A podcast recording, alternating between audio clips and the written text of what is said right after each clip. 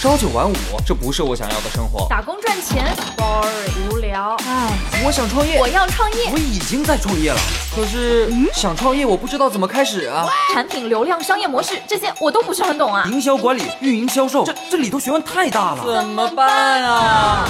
想创业不懂项目挑选，想经商不知商业技巧。乐客独角兽创业导师崔磊，商业小纸条苏南为您一一解答，一一解答。欢迎进入今天的创业找崔磊。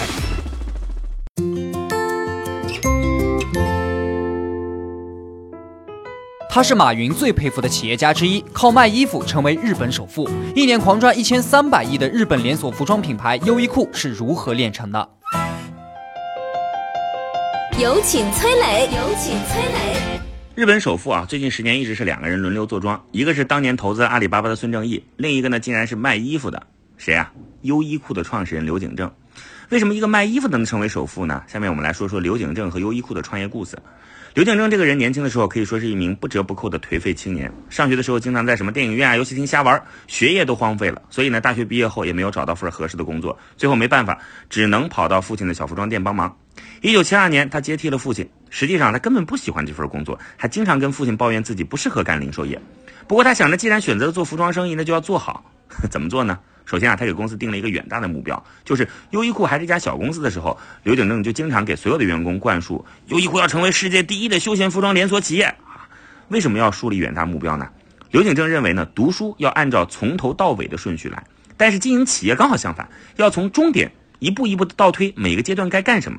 所以啊，二十三岁的刘景正就定下了企业发展的大目标，然后他就倒推，比如优衣库要什么时候上市，每年的营业额要突破多少，要开多少家店，每年新开多少家。就这样，从最终的目标一步一步的倒推，层层分解到每年、每季度、每个月要做哪些工作。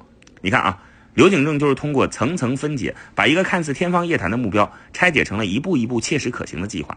其次呢，优衣库做服装的策略是减少服装的种类，专门做基本款式。什么是基本款啊？就是所有人都可以穿的百搭款，比如 T 恤、牛仔裤、内衣、衬衫。为啥要卖基本款呢？因为刘景正很早就发现，卖服装基本款能占到总销售额的百分之三十，而且大多数消费者会把每个季度的流行款和基本款混搭。你看啊，流行款虽然潮流，但是很容易昙花一现啊，造成库存积压；而基本款不但需要的人多，还可以考虑常年销售。既然是基本款，那他就不用去追求潮流，考虑库存，只要把基本款的衣服做到极致就可以了。消费者不管买什么潮流的衣服，总需要我百搭的衣服吧。款式少还有一个好处，优衣库只需要七十家工厂就能满足全部需求了。其他的服装巨头动不动就是上千家供应商，这让优衣库的库存压力很低，供应商管理也更加简单。最后呢，就是靠技术把平价的衣服做出高档的感觉来。基本款虽然有很多优点啊，但是它跟流行款，呃，比较容易撞衫，穿起来呢会感觉低端。那优衣库怎么做呢？它不断在颜色、面料、工艺等等的细节上做深度的挖掘，比如啊，在颜色和款式上，它针对每种服装设计多种颜色、多个款式，男女老少全覆盖。再比如在面料上不断的做创新，有一件销量十亿件的服装，它最大的卖点是排湿保暖。优衣库啊，还把美国垄断的摇粒绒面料的成本降低了三分之一。除了面料，优衣库的工艺标准非常高。服装行业的次品率是百分之二到百分之三，但是优衣库要求工厂把次品率降低到千分之三，就连零点五毫米的线头都算是次品。我们再来总结复盘一下优衣库的成功啊，在产品层面，优衣库选择了几个基本款，这个服装行业中需求量最大的产品的类目，并且不断的强化自己在这个类目当中技术和产品的优势。在战略方面，刘景正从创业之初就把未来十年甚至几十年优衣库发展的目标和路径都考虑了，用这种。终极思维，从终点开始倒推实现战略目标需要的每一个细致的战术打法，把远大的目标拆解成一步一步可以实现的小目标，这样就能明白自己每个阶段该干什么。目标定得越高，拆解的越细，为实现目标而做的事儿也就越具有革新性，更容易创业成功。嗨，大家好，我是崔磊。下拉手机屏幕，在节目简介里有我的个人微信号。朋友圈我会分享创业思考、商业观察，以及和支付宝、抖音等巨头合作的创业好项目，欢迎您来交流。我们的创业平台乐客独角兽已经汇聚了三万多名各行各业的创业者，欢迎您来寻找资源。有请商业小纸条，请商业小纸条。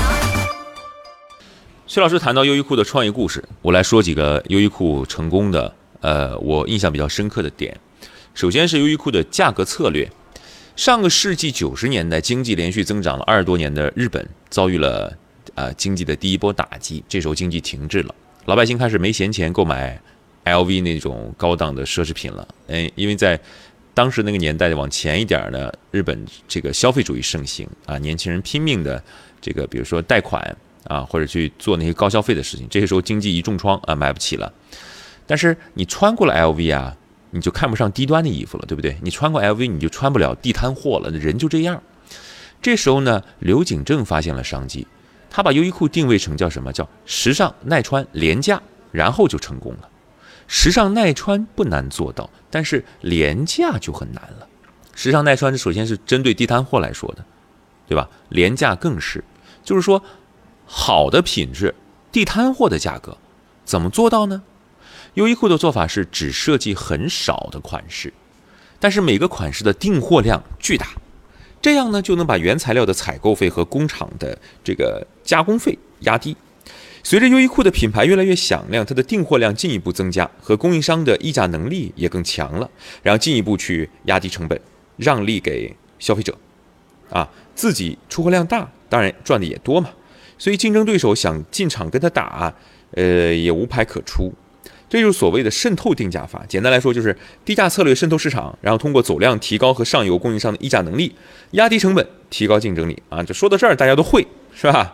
比如说日用品零售生意的名创优品啊，也就这样子做啊，也就这思路。名创优品在全国疯狂开了上千家门店，然后拿着门店的订货量去跟工厂谈，别人一次订货几十箱，他一次订货可能上万箱，你说哪个工厂不是对他嗷嗷待哺啊？其次，优衣库的区域集中开店策略啊，刘景正提到说，优衣库的开店经验就是在某一个区域集中开，当门店数量达到一定数量的时候呢，就能迅速的提高连锁品牌的知名度和认知度，从而实现销售的飞跃。比如日本的 Seven Eleven 便利店，同样是坚持区域集中开店啊，也就是新开的门店呢，要尽量离得近，把一个地区的流量呢吃干榨尽。呃，在便利店当中呢，你经常可以看到人流量密集的黄金地段，Seven Eleven，马路这边一个，马路对面有一个，走两百米还有一个，哎，这是为什么呢？他们都有钱赚吗？只要流量足够大，都会有钱赚。消费者出去左转右看都是你，喜欢不喜欢也还是你，然后我就没得选，我必须走进你这个其中一家 Seven Eleven。OK，那么其中一块的这个店呢，只要是流量足够大的话，还能够共享生产啊、配送设备和广告效果，提高物流的配送效率。实际上，零售秘诀之一就是密度生意，密集开店超过临界点之后，就可以大幅度提高知名度和认知度，降低运营成本啊。当然，这个所谓的临界点反而是最难把握的，道理大家都相对可以明白啊。最后我想说呢，优衣库核心竞争力在于把顾客的需求变成商品的能力。而且，消费者不管走到哪家店，他能够以同样的价格卖同样的商品，提供同样好的服务。优衣库准确抓住了消费者最痛的点，也就是用便宜的价格买到优质的商品，然后再倒逼自己去提高呃供应商的管理能力，去压低价格，用技术改善面料等等等等来满足客户的需求。这就是优衣库成功的一二三四。我曾经呢跟很多创业者沟通过，发现创业者最大的痛点就是缺少资源、缺少链接。于是呢，我们创立了创业者社群“乐客独角兽”，现在啊已经有三万多人了。有人在这找到了创业机会，找到了客户、渠道商、投资人。下拉手机屏幕，在节目简介里边有我的个人微信号，我在社群等你。